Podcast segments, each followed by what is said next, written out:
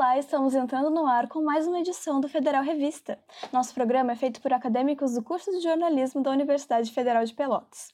Você pode ouvir Federal Revista na Federal FM, a 107.9 aqui na região sul do Rio Grande do Sul, ou com um podcast pela sua plataforma preferida. Por aqui nós comentamos as notícias do mundo pop que rolaram nessa última semana. Hoje nós vamos conversar sobre os nossos serviços de streaming prediletos e ajudar você a fazer boas escolhas.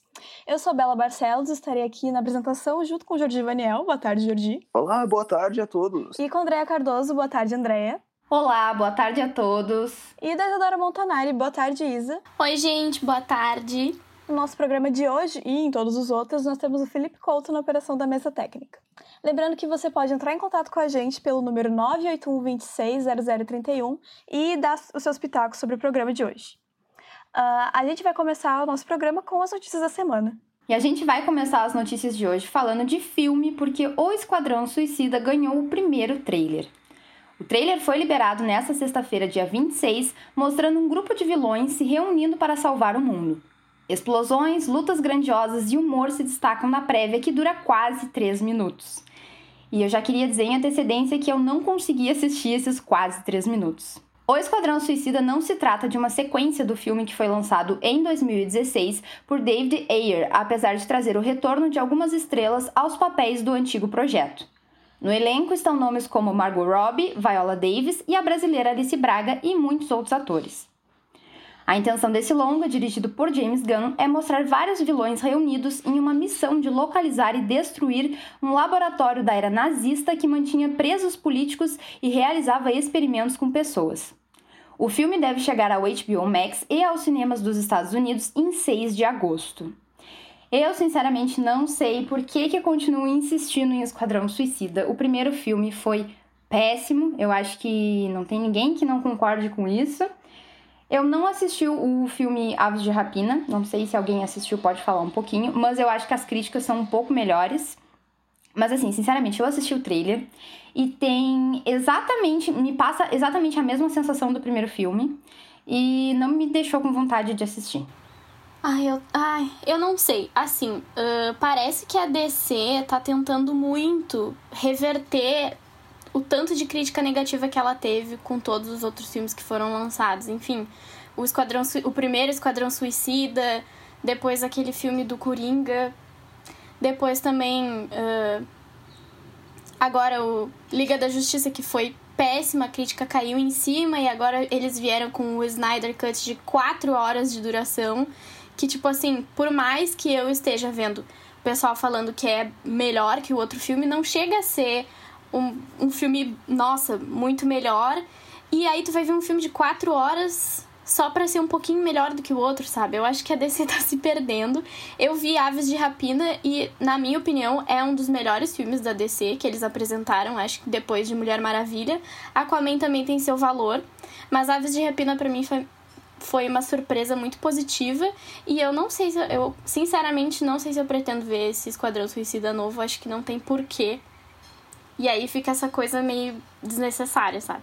Eu gosto muito de Aves de Rapina, eu acho que ele é bem divertido, sabe? Uh, o tom do roteiro é muito. Não tem o tom sombrio que é, que é uma marca da DC, e até porque tu consegue conhecer a Arlequina de uma maneira diferente, e ela é, é uma ótima personagem, a Margot Robbie se sente muito confortável no papel, pelo que a gente consegue ver. Só que eu não. Assim, eu, eu realmente detesto o primeiro filme do Esquadrão Suicida. Então, eu não, eu não vejo motivos para assistir, apesar de trazer de novo a Margot Robbie, de ter a possibilidade, talvez, eles terem mexido completamente no roteiro, né? Vai que. Só que para mim ainda é difícil, assim, tirar a imagem que o outro filme deixou. Não sei se o Jordi quer falar. Eu tô tentando achar um jeito de não ofender a todo mundo que seja nesse filme. Porque. Achei que era a gente. O que acontece? Eu vou confessar que eu nem tive o trabalho de assistir o primeiro, a primeiro filme da, do, do Esquadrão Suicida. Por quê? Porque o primeiro filme tinha uma premissa muito boa, o primeiro trailer foi, foi sensacional, não sei se vocês se lembram, com a canção do, do, do Queen na, na, de trilha sonora. Foi muito interessante e era uma premissa muito boa. O Esquadrão Suicida ele existe dentro dos quadrinhos de uma forma, vamos dizer assim, é, é uma forma de unir os vilões, assim, e ter uma trama muito boa. Só que, porém, contudo, tanto, o que me falaram foi de coisas horríveis e Jared Leto como Coringa, no filme do Esquadrão Suicida, pra quê, minha gente? Pra quê botar o Batman? Enfim, não, não sei porquê. Eu não consigo entender. Não consigo entender. Além disso, a Margot Robbie, ela é uma baita atriz e teve, e teve cenas que ficaram... Sabe, sabe quando o trailer bota tudo que tem de bom no filme e aí o resto não tem porquê e é, é a sensação que eu tenho, o filme que foi mal feito. E eu não posso falar isso porque eu não assisti todo o filme, então. É. Por que, por que não solta o osso, né? Por que não solta o osso? Aí tem que fazer o Snyder Cut, aí tem que fazer mais uma edição do filme que não foi bem. Por que, por que solta o osso, pô? Solta o osso. Para mim, uma das piores coisas do, desse trailer, né, desse novo filme, foi que um dos personagens é um tal de King Shark, que é um tubarão. E eu, sinceramente, achei os efeitos muito ruins muito ruins, assim, eu sou bem crítica com, com CGI, né, com computação gráfica, e eu tava vendo agora que, aparentemente, eu não sei exatamente se ele vai ser interpretado, se ele vai ser dublado, mas vai ser o Stallone que vai fazer ele, então... Acho que talvez eles estejam gastando aí dinheiro para contratar bons atores aí para ver se salva o filme. Mas diferente do primeiro filme do Esquadrão Suicida, o trailer ainda fazia a gente ficar com vontade de ver. Então, as pessoas foram pro cinema com uma expectativa, saíram totalmente decepcionadas. A minha vontade era de levantar e ir embora no meio da sessão, de tão ruim que eu achei. E agora eu vi o trailer e, nem isso. Eu não tenho nem curiosidade, porque já parece ruim pelo trailer. E então, realmente, assim, realmente a DC parece que não larga o osso. E o que me parece é que o que sustenta a DC é a Margot Robbie. Sabe? Tipo, não tem como desassociar uma coisa da outra. E eu não sei se eu fico feliz ou se eu tenho pena dela. Eu acho que foi bem o que o Jordi falou, assim, no primeiro Esquadrão Suicida. Eles viram, eles pegaram tudo que o filme tinha de cenas interessantes, pontos positivos e botaram no trailer. E durante o filme, quem sustenta o filme, né, quem chama a atenção realmente, quem se destaca é a Margot Robbie. Então eu acho que pelo menos uma coisa certa eles conseguiram fazer, que é pegar a Margot Robbie, que tem esse potencial enorme com a Arlequina, e fizeram um filme praticamente só para ela. Então, por isso que Aves de Rapina deu tão certo, sabe? Porque foi, é um roteiro legal, é um filme bem produzido e tem a Margot Robbie, que é sensacional, e a Arlequina, que é uma personagem super interessante de se trabalhar. Então, assim, foi um dos poucos acertos realmente da DC e eu não sei ainda por que, que eles ficam insistindo no que tá dando errado, sabe? Então, vai pra frente, tenta projetos novos. Eu não sei para que tentar ficar refazendo o que já foi feito e o que já deu errado. Parece que torna tudo pior o Sly, ele vai interpretar o Tubarão Rei, né? E eu achei interessante que o Deadshot, o pistoleiro, que era o personagem do Will Smith, é, ele foi trocado pelo Idris Elba para ser o, no, no, caso, o sucessor do pistoleiro. Só que, na verdade, ele vai ser chamado de Sanguinário, é um, um outro personagem diferente. É, para permitir que caso o Will queira voltar para o Esquadrão Suicida, que eu acho difícil, ele possa interpretar o seu personagem, que é o Deadshot, que é o pistoleiro. E o, o Peacemaker, no caso o Pacificador, o, vai ser interpretado pelo John Cena, que é um dos astros da WWE, que não sabe aquela, aquele tipo de luta mexicana, americana, é, que é interpretada, e ele é um cara bem, bem forte, ele é bem presente na, na cultura americana, uh, por ser um, um, ator assim, ele é ator, né, de certa forma, e ele é muito carismático assim das pessoas. Eu não sei por que que por que, que ele está se metendo nessa e é, o Senna, John Cena descreveu como o, o, o Peacemaker como o Capitão América idiota. Uma curiosidade interessante é que um dos atores que, que tá confirmado, né, pro filme é o Taika Waititi, que é engraçado porque ele foi o ele dirigiu, acho, algum filme da Marvel, né? Alguém, alguém me refresca a memória, acho que foi Thor. Foi Thor. E foi um ótimo trabalho. Então, ele já dirigiu filmes da Marvel, ele também uh, fez um. Ele tanto dirigiu como atuou no O Que Fazemos nas Sombras, que é um filme muito engraçado. Ele também dirigiu e atuou em Jojo Rabbit, que foi indicado ao Oscar. ano passado, acho que foi, que também é um filme bem legal. E eu tava procurando aqui no, no IMDB, né, que a gente consegue ver ali quem são os atores que estão no filme, e eu não sei exatamente ainda qual é o personagem que ele vai fazer em O Esquadrão Suicida e também não reconheci no trailer, porque também eu não consegui ver o trailer até o final, porque eu achei muito ruim. Mas eu achei bem curioso a escolha de colocar ele nesse elenco. É, e convenhamos, eles botaram uns super, super vilões, não, eu já ia falar super-heróis, super vilões bem classe C, assim, vamos dizer o seguinte. Porque tem, claro, o Pistoleiro, que é muito, muito famoso, o Rick Flag, uh, mas aí tem uh, o Caça-Ratos, a Caça-Ratos, que vai ser uma vilã que controla ratos, inclusive o rato dela de estimação, que é o tal de Sebastian. Uh, nem conheci esse super vilão. Vai ter o TDK, que é um, um super vilão que tem o, o poder de arrancar os próprios braços e utilizar ele como armas. O Tubarão Rei, que é basicamente um Killer Croc versão 2, né, que é o Killer Croc do, do anterior. E no anterior tinha vilões muito melhores, cara. Tinha vilões. Ah, e tem o, o Bolinha, no caso tradução, tradução VR, é, que é um. Ele tem umas bolas no, no, no, na, na roupa dele, ele consegue usar isso como arma. E tem o Capitão Boomerang, que é um australiano, lógico, né? Boomerang tem que ser australiano por causa dos aborígenes. E ele usa uns boomerang para atacar. Basicamente é isso. Esses vilões aí. Gente, por favor. Eu não consigo achar que isso aí vai dar certo de forma nenhuma. Outra coisa que eu tava pesquisando agora é que a personagem da, da Alice Braga, ela é, vai interpretar uma personagem chamada Sol, pelo que eu vi.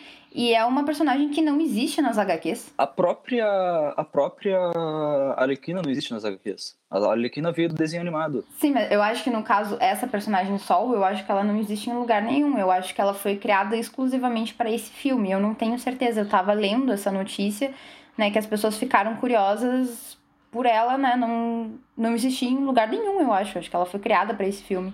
A caracterização dela parece que tá interessante, mas não, não passa muito de uma mulher segurando uma arma. Então eu não sei exatamente o que ela vai fazer, se ela, se ela vai ser companheira do, do Rick Flag ou qual vai ser o papel dela nessa história. Mas enfim, né? Ninguém tá com grandes expectativas pro filme. A gente acha que nem vai assistir. Então não, não tem muito mais o que falar. Novo trailer dos filmes que relatam o caso Richthofen é lançado. A Menina que Matou os Pais e O Menino que Matou Meus Pais ganharam um novo trailer nessa quinta-feira. A prévia mostra detalhes do caso Richthofen a partir das atualizações potentes. A prévia mostra detalhes do caso Richthofen a partir das atuações potentes de Carla Dias e Leonardo Bittencourt.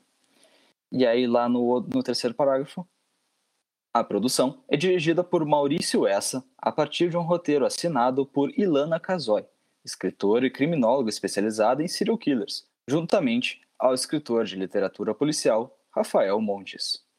Os dois filmes deveriam estrear simultaneamente nos cinemas em abril do ano passado, mas foram adiados devido à pandemia do coronavírus. A nova data de lançamento deve ser divulgada em breve. Eu queria comentar sobre essa notícia porque um dos meus hobbies, além de cozinhar, fazer coisas de confeitaria, afofar meus gatos e ler livros no geral, é que eu sou viciada em podcasts de true crime. Gostaria de fazer esse depoimento por aqui.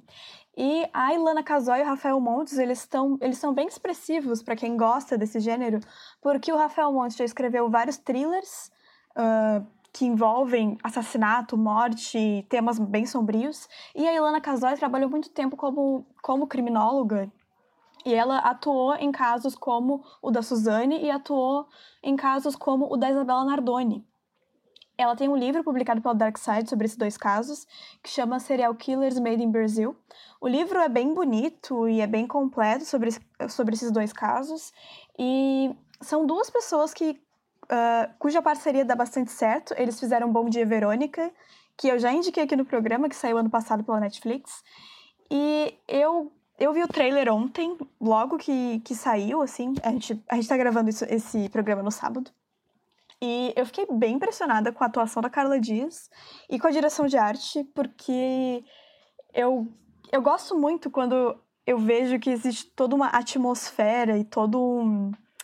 É como se quando tu entrasse no filme, tu entra num mundo, à parte, assim. Todo, toda a direção de arte é muito impecável e eu gostei da direção dos atores, gostei que eles não foram por um caminho tão óbvio de talvez tratar a Suzane como um anjo mal compreendido, ou enfim.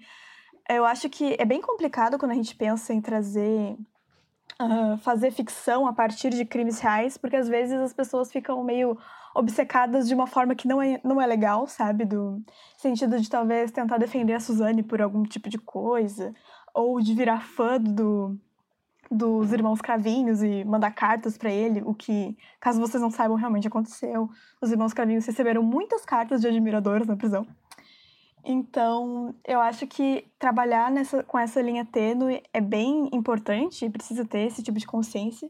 E eu tô bem curiosa, eu acho que pode ser bem legal. Essa notícia me deixou super nostálgica, porque eu lembro que em 2019, eu acho que foi quando esse filme foi anunciado, a gente ainda tava, né, vivendo uma vida normal fazendo o nosso programa ao vivo na rádio e a gente, eu lembro que quando essa notícia saiu gerou um pouco de polêmica, principalmente por serem dois filmes, né? As pessoas estranharam até porque eu acho, eu não sei se isso já foi feito aqui no Brasil alguma vez ou em outro lugar, se foi feito eu não conheço, mas todo mundo ficou meio assim, nossa, vão ser dois filmes, eu vou ter que assistir dois filmes para assistir, uh, para entender a história, né?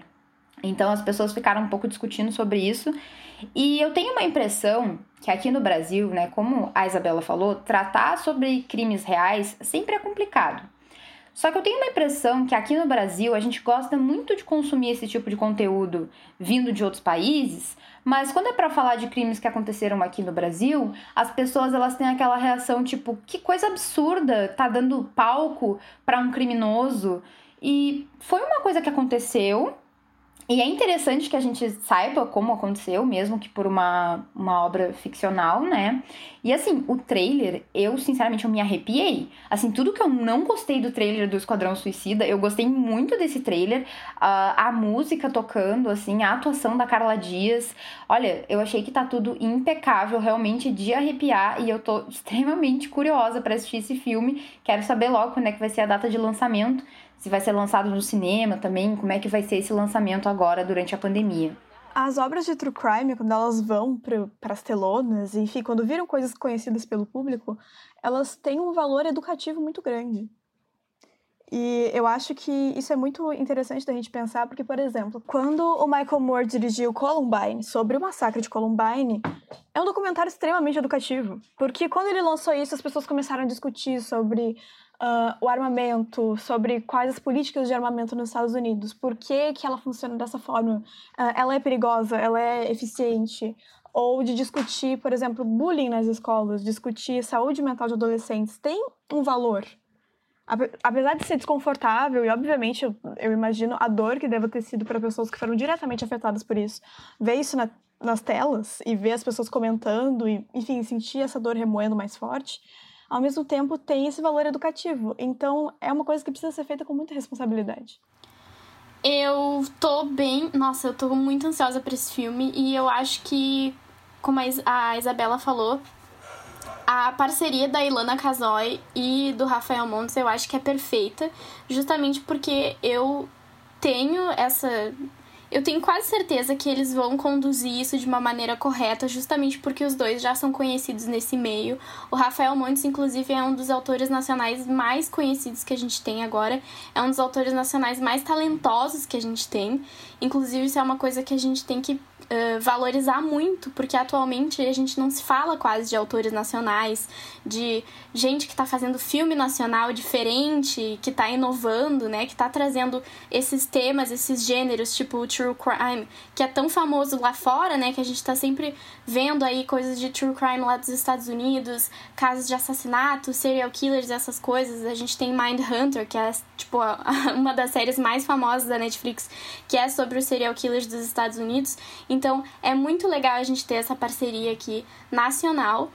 E a gente não pode deixar de falar da Carlinha Dias, né, nossa ex-BBB, que tá arrasando nesse filme. Eu acho que ela vai ser um baita destaque. E, nossa, eu tô muito ansiosa. Uh, outra coisa sobre essa questão desse tabu que a gente tem aqui no Brasil de falar de crimes que aconteceram aqui. Acho que é justamente por essa questão de ficar parecendo tão real, né? Que realmente aconteceu. Isso não é, não, não é uma história, porque quando a gente vê alguma coisa, um caso de assassinato de serial killers que é lá fora, que é nos Estados Unidos, a gente sabe que é real, mas fica meio que nesse nosso imaginário, né? Como se não fosse, não tá perto da gente, isso não acontece aqui. Então, tratar de um, de um crime que aconteceu aqui no Brasil e fazer um filme sobre isso torna tudo muito mais real, então acho que o pessoal fica meio assustado. Mas eu acho muito legal a gente falar sobre isso. Estabelecendo o que é o true crime. Uh, true crime é um gênero que eu acho, eu posso dizer que, uh, do meu conhecimento, ele veio muito à tona naquele, naquela série dos, que tinha nos Estados Unidos, os, serial, os, os mais procurados do, do FBI. Talvez seja o ponto alto que teve do True Crime, isso começou lá nos anos 90 e tal, fim dos anos 80 uh, que era uma série de televisão, né, assim como qualquer outra série que passava no fim da noite, uh, no, ali perto das, das sete horas da noite tal, o pessoal chegando em casa e passava isso daí na hora do jantar dos, dos americanos. Isso ficou muito famoso e as pessoas paravam de, uh, paravam para assistir isso porque é uma coisa que interessa a acho que talvez o, o, o âmago do ser humano, não sei, saber o quão cruel pode ser o ser humano. E o true crime é esse gênero de crimes reais, coisas que aconteceram, coisas que por vezes chocam as pessoas. E o caso Richthofen foi talvez o caso mais famoso de assassinato aqui no Brasil, porque foi a filha matando os pais. Né? Mas a gente teve ixi, N casos aí, talvez o que mais o mais chocante para mim é o Maníaco do Parque, que tem, tem vários, uh, várias coisas a respeito disso. E eu acho que é um, um gênero que é pouco tocado aqui no Brasil, por motivos uh, claros para mim, porque é um tabu aqui no Brasil, a gente não tem tantos casos de assassinato quanto tem nos Estados Unidos, ainda bem, né?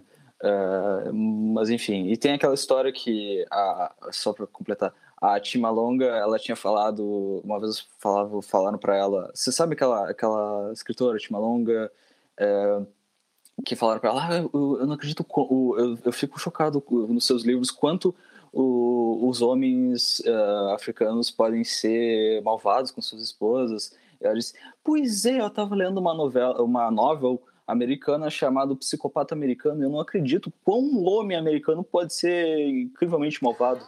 Bom, uma coisa que eu queria comentar é. Na verdade, é duas coisas. Eu estou 100% meu, na, na minha zona de conforto aqui falando de true crime.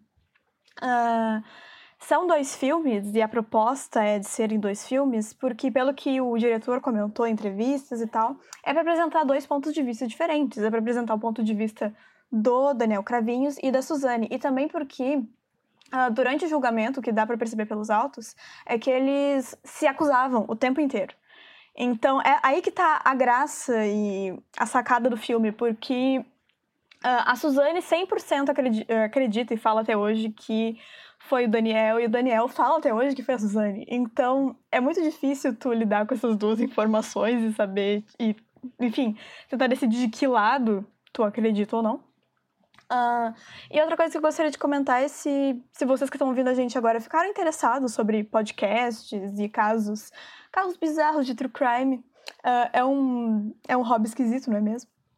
Uh, tem o Projeto Humanos, que é um dos podcasts mais ouvidos do Brasil. E eu recomendo a última temporada do Projeto Humanos, que é o caso Evandro. O caso Evandro já está finalizado, ele tem 20, 20, um pouco mais de 20 episódios. São episódios longos, mas a narração do Ivan Mizanzuki é incrível e tu não vê a hora passar. Uh, ele é um excelente contador de histórias, ele dá cursos de storytelling até hoje. E aí, então, e tem o Modus Operandi também, que é outro bem famoso, mas que ele não fala de um caso por temporada. O, o Projeto Humanos fala de um caso específico por temporada e o Modus Operandi fala de ca vários casos numa mesma temporada. E agora a gente vai falar de música, já falamos bastante de filme aí. Vamos falar então da Demi Lovato, que lança nova música Dancing with the Devil. Depois de um tempinho que a Demi não lança coisa nova, temos então lançamento nessa sexta-feira. O single então se relaciona aí diretamente com o documentário da artista e também compartilha o nome do próximo álbum da cantora. Em uma melodia crescente que parte de voz e piano até chegar em um emocionante ápice, a faixa fala sobre redenção dos difíceis momentos vividos pela artista no passado. O documentário foi lançado na terça-feira, dia 23, pelo YouTube Originals e vai ser lançado aí semanalmente. Já tem as datas aí selecionadas para sair os próximos episódios. Já o álbum da Demi, Dancing with the Devil, The Art of Starting Over, chega no dia 2 de abril. O projeto vai ter 19 canções e até o momento tem algumas participações confirmadas, como a Ariana Grande, a Sweetie, a Noah Cyrus e o Sam Fisher. Para quem já viu os primeiros episódios do documentário da Demi que eu vi, uh, sensacional. A gente, quando saiu o trailer do documentário, a gente já ganhou uma prévia da música nova e a gente já pôde ver que ia ser muito emocionante, ia ser uma música muito pessoal e não vou dizer que não é parecido com o que a Demi já vinha fazendo no pop, mas eu achei que é muito melhor. A Demi em 2018 sofreu aí um episódio de overdose, ela acabou sendo internada, ela ficou muito mal no hospital por meses. E, enfim, ficou praticamente um ano sumida. E aí ela voltou em 2020 no Grammy, se apresentou com uma música, uma música nova, Anyone, que também tá nesse álbum. E ela emocionou, enfim, toda a plateia porque foi muito difícil. Ela, inclusive, começou a cantar a música e parou, porque ela se emocionou, enfim. E ela começou a música de novo, coisa que, né, mostra muita vulnerabilidade. Todo mundo vê o Grammy como essa grande premiação e que, enfim, numa apresentação não se poderia errar, mas todo mundo relevou naquele momento justamente por saber tudo que ela vinha passando no último ano. E o documentário é sensacional para quem quiser assistir. Tem os primeiros dois episódios, mas enfim, daqui a pouquinho já vai sair completo. Ele já foi mostrado inteiramente para o pessoal lá no dia da estreia, num cine drive-in lá nos Estados Unidos. Mas os dois primeiros episódios são muito chocantes, mas muito necessários, porque a Demi sempre foi uma artista que fala muito sobre saúde mental, sobre os problemas que ela teve com vício e tudo, e ela sempre foi muito embaixadora sobre isso e ela foi sempre muito real. E eu acho que, principalmente no momento que ela tá, que ela teve um momento de recaída, né? E a gente não se fala muito sobre isso. A gente vê casos de pessoas que ah, se curaram do vício e tal, mas uh, a gente não sabe até que ponto uh, isso é só, ah, é uma história só de superação. Não, histórias de superação têm momentos difíceis, têm altos e baixos. Então eu acho que é muito corajoso da parte dela fazer, porque ela já tem até um documentário falando da primeira vez que ela foi internada devido aos vícios dela, e agora ela faz outro mostrando esse momento que ela ficou internada, que ela ficou praticamente ela quase morreu realmente. Então eu acho que é muito corajoso da parte dela e a música tá maravilhosa. Nesse meio tempo aí ela trocou também de uh, do pessoal que, enfim, o empresário dela, toda a equipe dela por trás das produções dela, ela trocou. Então eu acho que isso vai ser muito bom também para as novas produções dela. E eu tô muito ansiosa para ver essa nova fase da Demi, porque eu acho que ela vai voltar com muita força. Ah, os últimos álbuns dela foram meio fraquinhos, a gente tava vendo que ela já não tava tão empolgada assim no que ela tá fazendo. Então eu acho que vai ser muito legal ver essa nova fase dela. Uh, eu acho que vale a pena uh, comentar aqui com quem não sabe. Eu sei que muita gente não estranha o nome Demi Lovato, porque ela é muito famosa, mas não conhece ela muito bem. Uh, a Demi Lovato é uma, é uma dessas cantoras que foi estrela Disney e que até hoje tem um certo estereótipo de que a música dela é música de adolescente, porque foi durante muito tempo, ela cantava para o público-alvo da Disney. Uh, e conforme o tempo foi passando e com os anos de carreira, ela foi tendo várias recaídas porque ela é diagnosticada com transtorno bipolar e transtorno de. Uh, transtorno alimentar, transtorno de imagem, enfim, problemas como anorexia e bulimia. Uh, eu acho que a Demi e outras artistas também têm essa, esse mesmo posicionamento, isso é uma coisa que vem crescendo nos últimos anos, de expor esse tipo de problema. Porque às vezes uh, os transtornos, enfim, os, os, uh, tanto quanto depressão, quanto ansiedade, quanto qualquer tipo de problema mental, muitas vezes ele é retratado na mídia como uma coisa glamurosa, uma coisa de artistas, uma coisa chique, que é uma coisa que catalisa e que transforma e que deixa a pessoa mais talentosa ou algo do tipo. Só que os resultados e os problemas que vêm do vício são infinitamente maiores que qualquer sucesso. Uh, um dos casos que é mais evidente para mim é o da Amy Winehouse. Ela morreu por causa do vício dela e as pessoas glamorizavam, achavam muito chique achavam que ela era uma estrela e ela acabou sendo morta tanto por esse vício quanto pela tristeza absurda que ela estava no final da vida dela com os paparazzis, com a relação horrível que ela tinha com mídia, com, entrevist com entrevistadores, com jornalistas. Então é bem importante, apesar eu não acompanho a Demi já tem alguns anos, uh, apesar de eu ser bem dessa faixa etária que viu ela na Disney, não acompanho ela já tem alguns anos, mas eu acho que existe muito valor também em tu ter essa postura aberta com o público. Inclusive, uh, falando sobre a Amy, uh, a Demi, quando sofreu esse episódio de overdose e ficou à beira da morte, ela tinha 27 anos.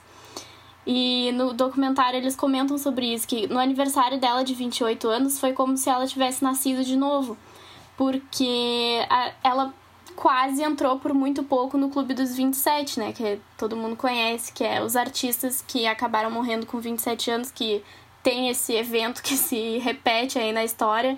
Então é, é muito, muito emocionante parar para se pensar nisso, porque ela ficou realmente muito próxima de ter morrido. Ela tá viva graças a toda a equipe médica, enfim, e também é, sorte, né? Porque ela realmente quase morreu e quase entrou para mais um da estatística de, de artistas que morrem com 27 anos. Então, uh, é muito, muito bonita a história dela de superação e acho que esse trabalho novo dela aí vai trazer muita coisa legal. Lil Nas X lança clipe da música Monteiro Call Me By Your Name. O cantor lançou a faixa nesta sexta-feira, dia 26, que já vem acompanhada de um clipe cinematográfico, no qual o rapper surge com uma batalha divina, numa batalha divina contra o diabo, que seria uma metáfora de batalhas internas contra os próprios medos e desafios de ser artista. Dirigido por Tuno Muino, em conjunto com Liu, o registro conta uma aventura épica de uma, com uma mistura de várias referências, tanto bíblicas quanto de extraterrestres e de mitologia grega. Monteiro é o nome real do Lil Nas X, que publicou no Twitter uma carta para o seu eu mais jovem, falando sobre se assumir gay e como foi assustador, mas que como lidar com isso, nas palavras dele, vai abrir portas para muitas outras pessoas queer simplesmente existirem. Eu sou apaixonada por clipes cinematográficos, clipes que contam historinhas, amo. Uh, desde os clipes, sei lá, de bandas antigas, da Madonna, que contam historinhas de fato, quanto os clipes mais novos. E eu sou apaixonada pela estética do Lil Nas X. Eu acho que ele. Bom, uma curiosidade aqui é que todo mundo me zoa por eu ser a mais nova do programa. E eu realmente sou mais nova que todo mundo. Mas, gente, o Lil Nas X tem 22 anos. Inclusive, ele ainda tem 21 e ele vai fazer 22 no dia 9 de abril, se eu não me engano. Ele é de abril. Uh, é muito, deve ser muito difícil ser primo dele, eu imagino. Uh, mas, no geral, eu acho que, apesar dele ser bizarramente novo, ele tem uma estética tão própria tão bem definida dentro da cabeça dele que tem coisas que tu olha e tu fala, isso é a cara do Lil Nas X, isso é algo que ele faria. Eu achei o clipe sensacional, achei divertido, achei engraçado, uh, eu adorei a, a, cena do polydance, uh, ele descendo de polydance, achei incrível. E eu acho legal também o fato de que ele tá cada vez mais confortável com a identidade dele.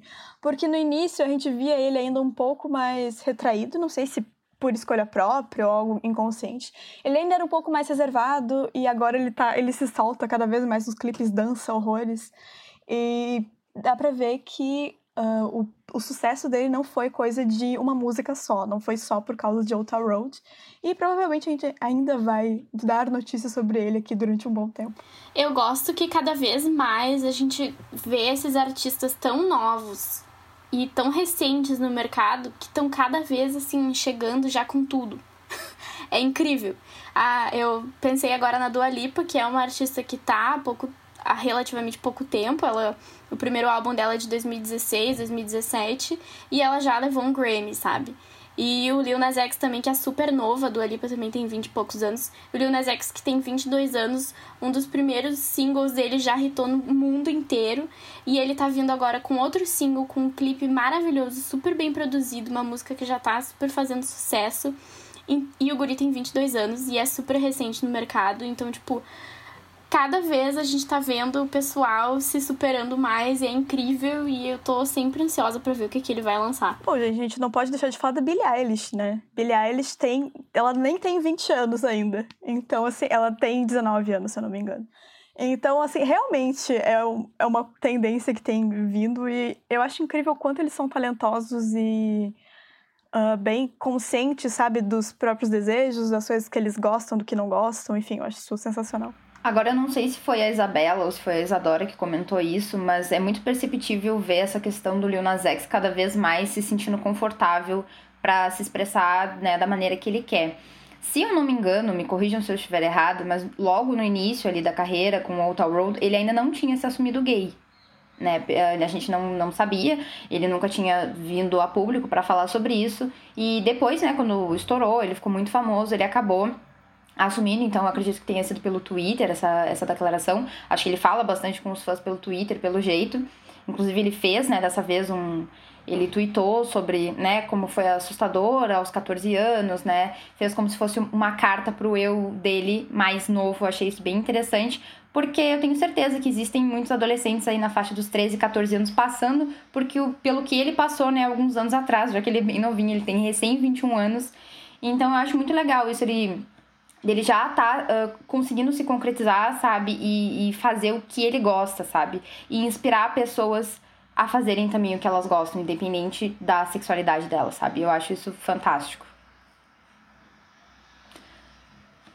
Outra coisa que eu queria comentar é que eu acho que hoje em dia um termômetro pra gente saber uh, se o que os cantores estão lançando dá certo ou não é o TikTok.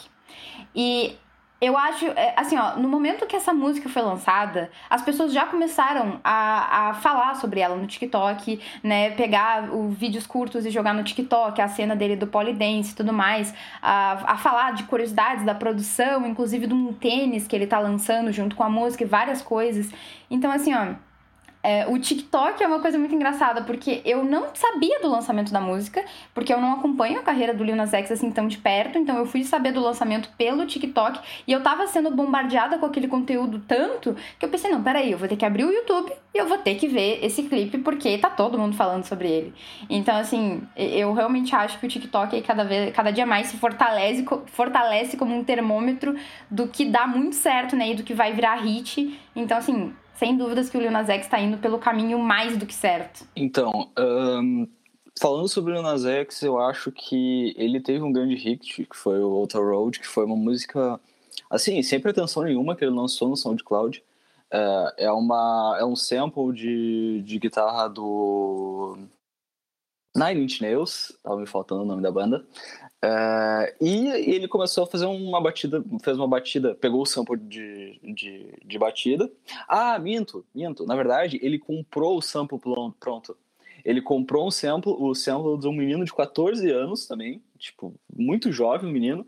Ele começou a escrever a música e escreveu e cantou por cima e fez o hit.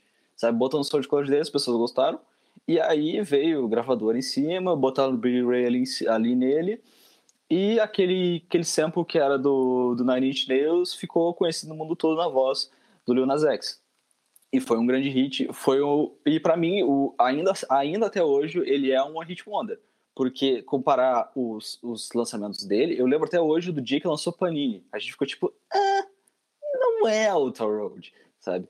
E ele não tá chegando ainda no nível da, da música que ele fez, que foi o grande hit que ele criou. Um, ele é um artista muito jovem ainda, muito, muito jovem, recém, recém anteriormente ele, ele chegou nos seus 18 eh, anos, quando ele tinha outra, fez a outra road, ele estava entrando na, na faixa etária dos 18 anos de idade. Então, uh, eu acho muito difícil comparar o que ele faz com outras pessoas, até porque a produtora dele parece não se importar tanto com ele quanto as outras pessoas da, da produtora, porque comparado ao resto, ele ainda não é tipo o grande artista que ele poderia ser dizendo o seguinte: ele pode ser um grande artista?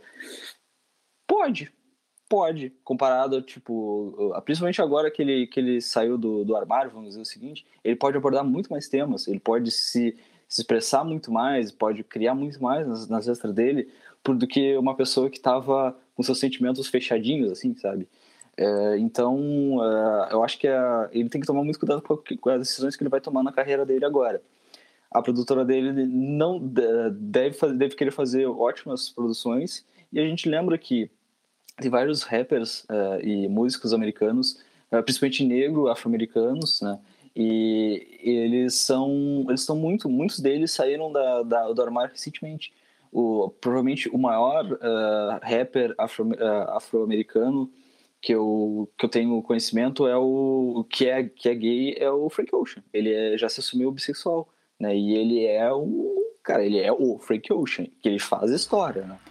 Eu acho que quando uma pessoa faz sucesso logo no início da carreira, com, com um hit assim que estoura, que todo mundo escuta, é óbvio que a gente vai comparar os outros lançamentos, né, com a primeira música. Não tem como, sabe? Mas eu ainda acho que o Lil Nas X uh, conseguiu muitas coisas legais aí desde que ele lançou Old Town Road. Eu, sinceramente, gosto muito da estética de todos os clipes que ele lança.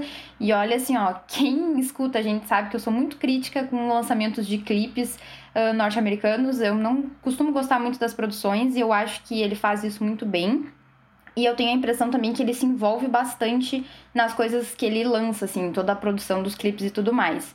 Então, assim, pra gente ter uma ideia, em um dia, acho que talvez menos de um dia aí que o clipe foi lançado, ele já tem 12 milhões de visualizações. Então, claro, não dá para comparar com o Old Road, que foi quando a gente conheceu ele, né? E foi aquele, aquele barulho enorme em cima dele. Mas eu ainda acho que, que a carreira dele aí tá indo por um ótimo caminho. Bom, agora nós fechamos o primeiro bloco e você vai ficar ouvindo, se você estiver ouvindo a gente pela rádio, óbvio, Dance with the Devil, o novo lançamento da Demi Lovato. Se tu estiver ouvindo pelo podcast, vamos seguir o baile. Voltamos agora com o programa Federal Revista da Universidade Federal de Pelotas pela 107.9 ou pelo seu agregador de podcast predileto. Você acabou de ouvir Dance with the, with the Devil, da Demi Lovato, claro, só se tu estiver ouvindo pelo rádio e não pelo serviço de streaming. Sem mais delongas, nós vamos para o bloco temático, onde toda semana a gente traz um tema para abordar por aqui.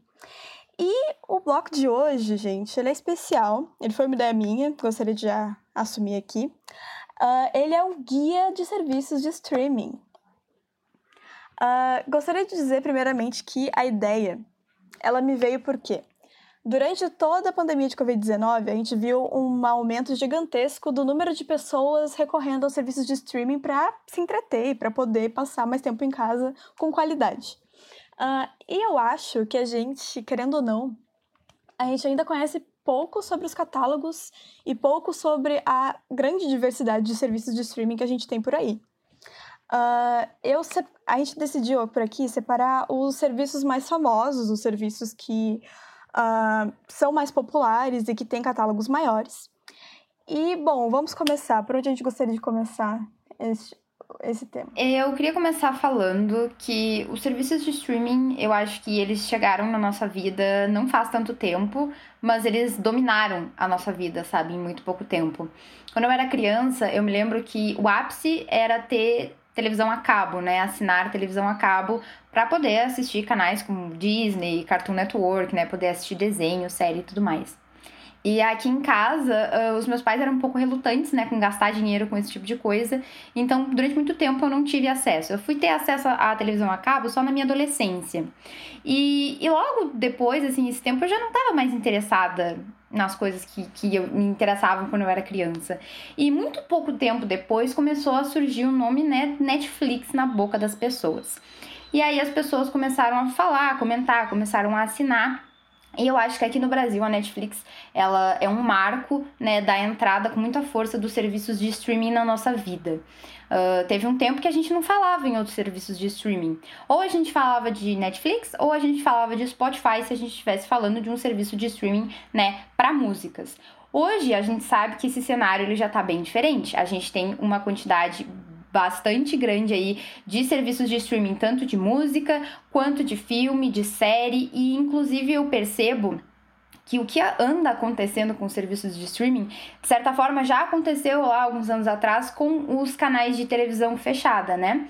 Porque quando a televisão fechada começou, a, as empresas elas começaram a nichar o conteúdo delas. Então a gente tinha um, um canal específico para turismo, um canal específico para desenho, um canal específico para os adolescentes, canais específicos para música.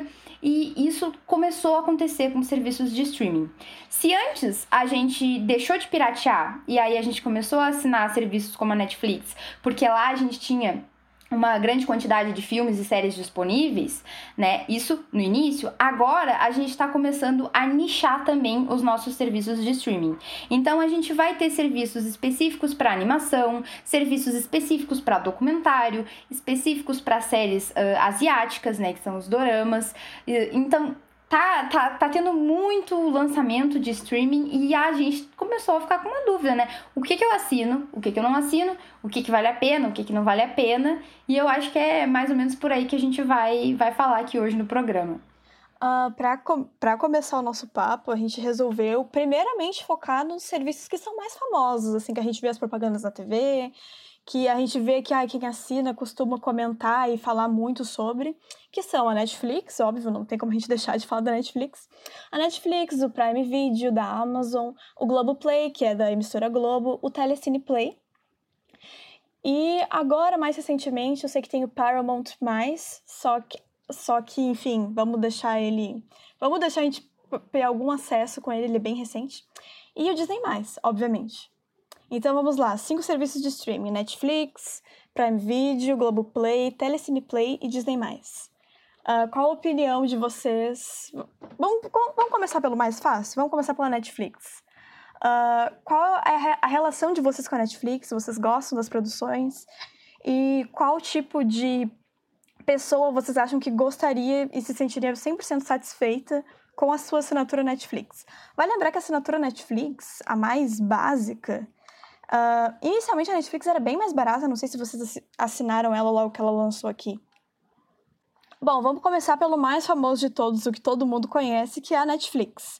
Eu queria começar perguntando para vocês o que, que vocês acham que a Netflix tem de melhor para oferecer para seus assinantes e o que vocês acham que ela, sabe, que uma pessoa que assinaria a Netflix sentiria, seria 100% contemplada. Que tipo de cliente se sentiria 100% confortável com uma assinatura Netflix. Eu queria acrescentar, uh, no Netflix a gente tem uma, uma coisa interessante, vocês já notaram, por exemplo, uh, que tem, existem séries que vão lançando capítulos conforme uh, vai, vai se terminando a produção, né?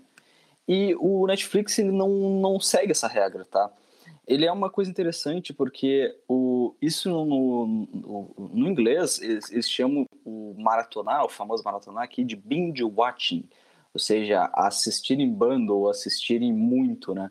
Eles aboliram esse termo na Netflix, não se usa mais o termo binge em, em nenhuma das publicações deles, porque pode se tornar uma coisa meio uh, complicada, né? Pode se tornar o, tudo em excesso é complicado. Então, eles não querem mais que se assista em excesso as coisas. E acaba que a Netflix deixou esse termo de lado. Só que a Netflix ela ainda apoia o, o, esse tipo de ação de tu deixar um bloco de coisas e a pessoa vai lá e passa suas 12 horas assistindo. Por exemplo, uh, tu quer deixar uma série lá de tantas, tantos episódios e tu vai deixar até o dia tal. E no dia tal vai sair tudo isso. Em séries, uh, de outras plataformas, bota aí séries asiáticas principalmente, até, até onde eu sei, eu estava vendo um artigo sobre isso recentemente, eles e, e, agora a gente vê as séries da Amazon Prime, ah, tal, tal dia, é, por exemplo, na sexta-feira sai tal episódio.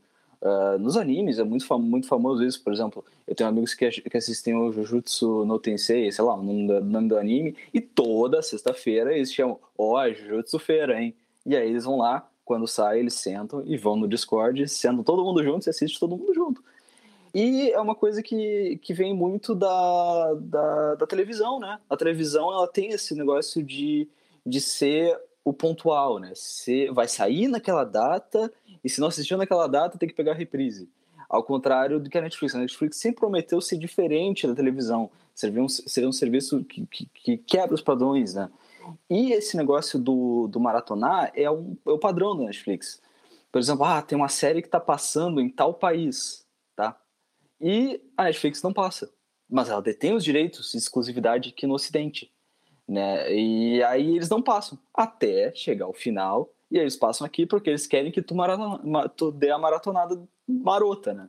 E eu acho muito interessante isso porque é, o, é a forma que eles querem. Eles querem que tu fique 12 horas no serviço deles é muito estranho.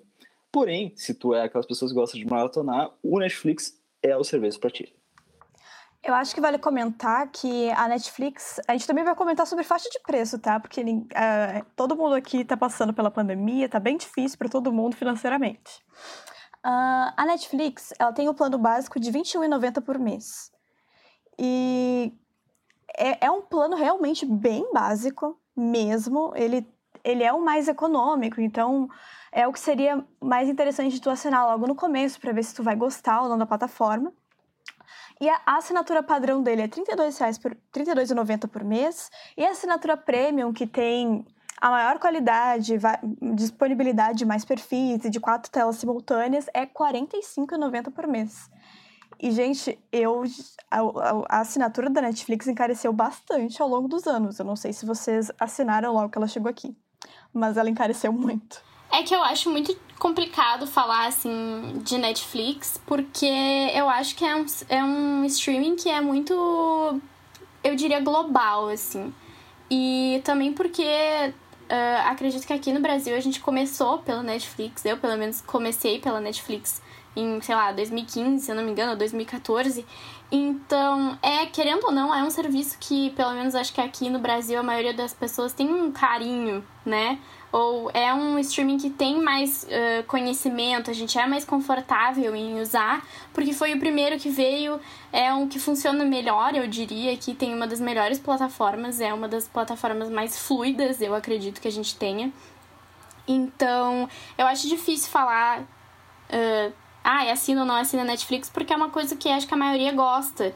E também tem toda a questão do teste grátis, né? Hoje em dia, gente, todo mundo pode ir lá, teste grátis, ver se tem o que tu gosta. Na internet também tu acha, ah, filmes que tem em tal catálogo e tal. Então dá pra te ter uma noção do que, que tem na Netflix ou não que tu vai gostar, mas eu acho que é uma coisa muito global. Eu gosto muito da Netflix, eu não abro mão. E eu acho que é muito complicado, porque essa questão do maratonar, eu acho que é. Uh, assim, marca registrada da Netflix a gente sentar e assistir tudo de uma vez. E eu, eu acho que vê, ainda tem aquela questão do, ah, você está assistindo, a gente aí vê que já passou do ponto, que tá vendo muito. Mas eu acho que a Netflix é para isso mesmo. É interessante agora esse fenômeno, esse fenômeno mesmo de ser uma coisa semanal. A gente tá vendo muitos streamings fazendo isso, a Disney Plus tá fazendo isso agora também. A última WandaVision que saiu saía toda sexta-feira. Eu não sei se isso é bom ou se isso é ruim. Eu mesma esperei sair todos os episódios igual para assistir tudo junto. Então, eu acho que depende de pessoa para pessoa, mas cara, hoje em dia assim, vai muito do que que tu curte. É impossível assinar tudo? É. Vai ter gente que vai acabar apelando pra pirataria? Sim. Porque a gente ainda quer assistir produções, por exemplo, da HBO, que é um dos streamings mais caros no Brasil o, atualmente.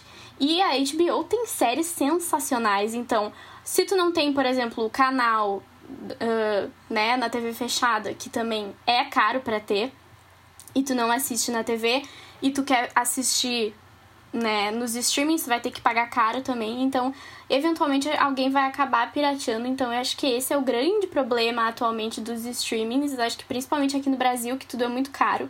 Porque se tu for ver lá fora, Netflix é tipo, sei lá, 10 dólares ou menos que isso. Então, aqui, os streamings ainda é uma coisa que não é 100% acessível para todo mundo. Então aí acaba que a gente volta para pirataria lá de anos atrás. Então eu acho que essa é a problemática desse ano, né? Desse ano não, né? Dos dias atuais. Eu acho que se a gente for fazer uma comparação dos serviços de streaming que a gente tá tendo acesso aqui no Brasil, né? Porque existem alguns serviços que ainda não chegaram ou que recém chegaram aqui, como, né, o Disney. O Disney recém chegou no Brasil e ele fez uma parceria com a Globo, né, para conseguir que as pessoas fossem lá e assinassem. E assim, eu vejo que dos serviços de streaming que eu já tive algum tipo de experiência, que foi primeiramente a Netflix, depois o Amazon Prime Video, o Disney Plus, uh, o Crunchyroll, que é um serviço específico para animes, e o Viki, que é um serviço específico para doramas, né, novelas asiáticas. A Netflix, ela é uma das que tu consegue navegar melhor, achar o conteúdo melhor, acessar as categorias, acessar a tua lista, sabe? Tudo é muito fácil, tu tem o teu perfil, tem o perfil da tua mãe, do teu pai, do teu irmão, enfim, tudo é muito simples, é muito intuitivo, a gente pode assistir ali na nossa televisão, né, desde que seja uma Smart TV, então é bem tranquilo, ou no celular, ou no computador, aonde tu quiser, podes baixar o episódio para assistir, caso tu não esteja com internet. O que são coisas que são muito ruins na Amazon. A Amazon é um serviço de streaming muito mais barato, sim, mas tem uma. navegar na Amazon Prime é muito ruim. Eu, sinceramente, eu não gosto de, de ter que perder meu tempo abrindo ali e escolhendo o que, que eu vou assistir, porque para mim é tudo confuso. Às vezes a gente acha que o filme tá ali, mas na verdade que tu tem que alugar o filme ou que tu tem que assinar outro negócio para tu poder ver o filme.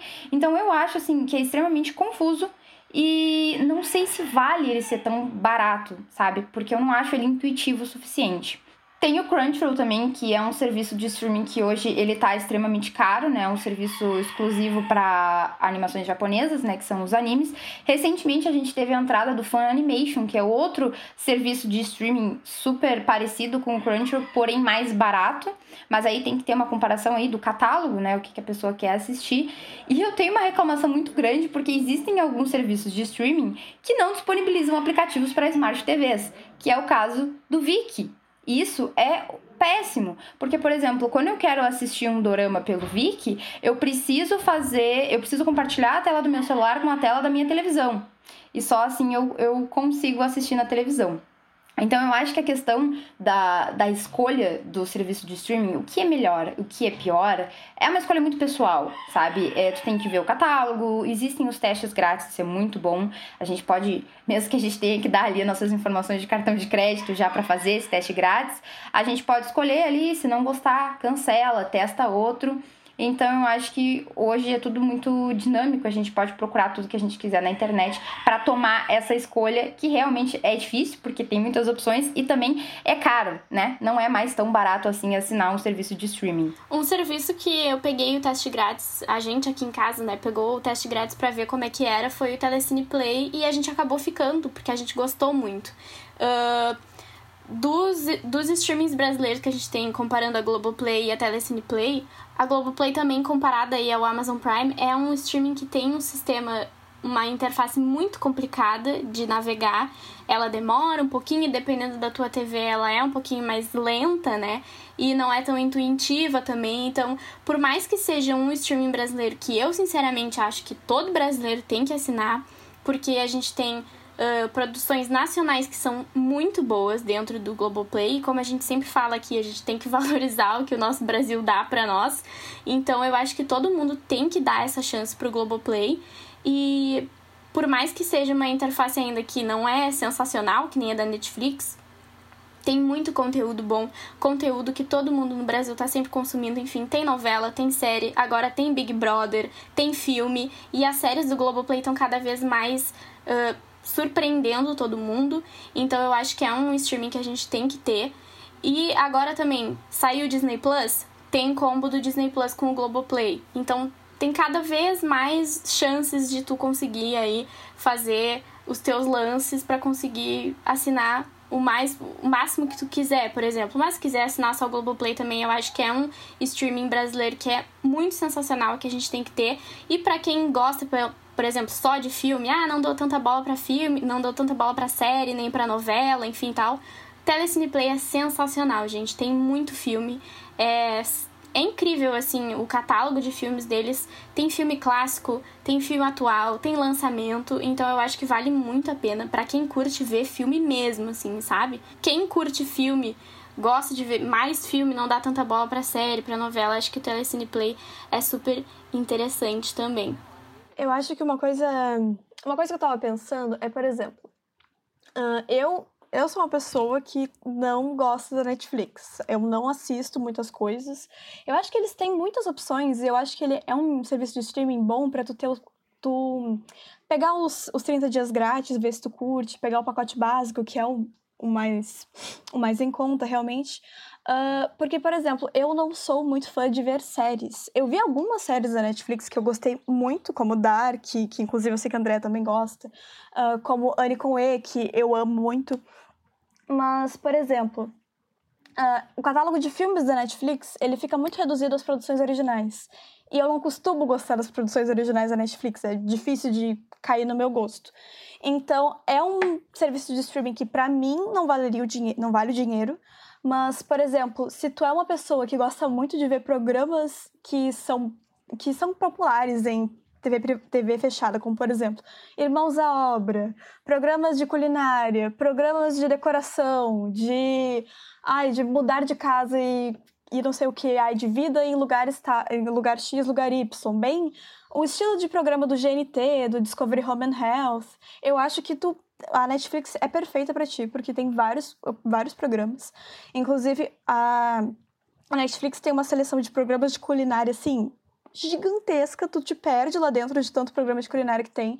Tem o Top Chef, várias temporadas, tem uh, uma que lançou há pouco tempo, que eu até tava dando, passando aqui em casa dias, que era Cozinhando com o Nadia, que eu achei sensacional a proposta do programa, enfim.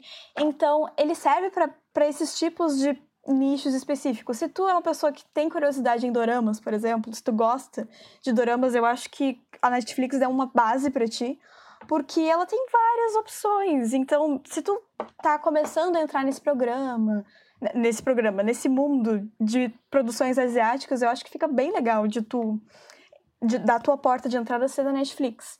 Uh, outro, outra coisa que a Netflix tem produzido bastante são reality shows, né, gente? The Circle foi gigantesco, muita gente comentou de todos, saiu de três países, França, Estados Unidos e Brasil, e foi um sucesso todos. Reality show de moda, também. Então, assim, se tu é uma pessoa que gosta muito do tipo de entretenimento que tu tem na televisão fechada, eu acho que a Netflix é um prato cheio. Uh, agora, por exemplo, eu já fui assinante do Prime Video e eu gosto menos ainda do Prime Video do que eu gosto da Netflix. Porque na Netflix eu ainda consigo pegar. Esses, enfim, esses tipos de programa eu acho legal, programa de culinária. Mas eu, eu detesto a interface do Prime Video, assim, é uma coisa dificílima. Se tu bota uma letra errada no, na, na busca, no cursor, ele já te leva para outro lugar e aparece que o negócio não está ali. Sendo que está ali, só que tu botou uma letra errada. Então, é muito complicado. Eu acho que assinar o Prime, ele tem vários benefícios, afinal, tu assina, uh, tu consegue promoções, tu consegue Prime Reading, tu consegue comprar pelo site da Amazon com frete grátis. Só que o serviço do Prime, ele, bom, é o mais em conta, não tem, não tem comparação. Só que ele tem o catálogo ainda que não me agrada muito, sabe? Ele ainda fica meio. Ele, ele tem essa interface ruim e ele não tem tantos filmes assim. Tem um pouco mais de filmes que a Netflix, mas não tem tantos filmes assim. E eles agora têm investido muito nas produções originais e nesse modelo que a Andrea e a Isa estavam comentando, que é de lançar séries semanalmente. Uh, The Boys foi lançado desse jeito. Eles lançaram, lançavam cada episódio. Em que dia da semana que era, André, que eles lançavam? Olha, eu não vou saber te dizer, porque eu nunca acompanhava no dia que saía. Eu, eu acho que era sexta. É, é, acho que era sexta ou sábado, alguma coisa assim. Mas eu já antecipo, assim, que eu odeio esse tipo de lançamento. Por mim, lança tudo de uma vez só. Um, e agora, falando de... Falando de valer ou não valer a pena, é o que a Isadora falou, gente. É tu, tu tem que ir testando, ir pesquisando os catálogos. Se tu não quiser ir lá e botar o teu número de cartão de crédito, pesquisa o catálogo antes, pesquisa o que, que a, o serviço pode te oferecer. Uh, os serviços que eu mais gosto e que eu até quero comentar mais com vocês, porque foi um serviço que a gente falou muito na época que ele estava em especulação, que foi o Disney+. O Disney+, hoje em dia, ele é um dos meus serviços de streaming que eu mais gosto. Eu quebrei muito a cara, porque eu achei que eu ia, não ia gostar. Só que eu tenho adorado ver as produções originais do Disney+. E eu gosto desse sistema de botar um episódio por semana, eu não gosto de assistir tudo de uma vez. Uh, talvez uma alma velha, não sei. Uh, eu realmente não gosto de assistir tudo de uma vez, então para mim fica ótimo. Inclusive, tô adorando acompanhar Van, uh, WandaVision. Tô adorando acompanhar a, a série do Soldado Invernal e do Falcão. Uh, e eu acho que a, o que diferencia isso, o que te dá a certeza de poder assinar uma coisa ou não, é o teste. O Disney Plus, eu até acho que cheguei a comentar aqui. Eu não tenho certeza se foi aqui ou se foi no outro podcast que eu participo, porque às vezes eu confundo as coisas. Mas o Disney Plus foi um serviço de streaming que eu assinei assim do nada. Eu simplesmente acordei, aí eu vi que estavam anunciando a data de estreia da série do Falcão e do Soldado Invernal e eu peguei meu cartão de crédito, vou assinar, entendeu? Porque eu quero ver essa série. Só que aí eu não sabia que ia ser lançado assim fracionado semanalmente. Eu não tenho saco para isso. Eu sinceramente assim, ó, eu acho que Assim, a Netflix ela mudou muito a forma como a gente consome as coisas, né? Lançando tudo pra gente maratonar numa noite, mas também lançava séries com menos episódios, né? A Netflix popularizou muito isso. Por exemplo, Stranger Things aí, que foi muito popular, oito episódios, assistia em menos de dois dias, tu não saísse da frente da televisão. E eu acho que, tá, para algumas pessoas pode não ser saudável, né? Se a pessoa não souber muito bem lidar com o que tá assistindo e fazer outras coisas da vida, mas isso aí pode acontecer até jogando videogame, por exemplo, né? Não, não é algo exclusivo, um problema exclusivo dos serviços de streaming. Mas eu, sinceramente, não gosto, eu me acostumei com essa forma de lançamento da Netflix. Gosto de ver as coisas tudo de uma vez só, porque quando eu assisto as coisas semanalmente, eu acabo me perdendo no que, que exatamente está acontecendo na série, e então eu perco um pouco do fio da meada e também perco muito interesse, porque eu preciso esperar até a semana que vem para assistir. Por exemplo, Falcão e Soldado Invernal, eu tô esperando que eles terminem a série para eu assistir tudo de uma vez só.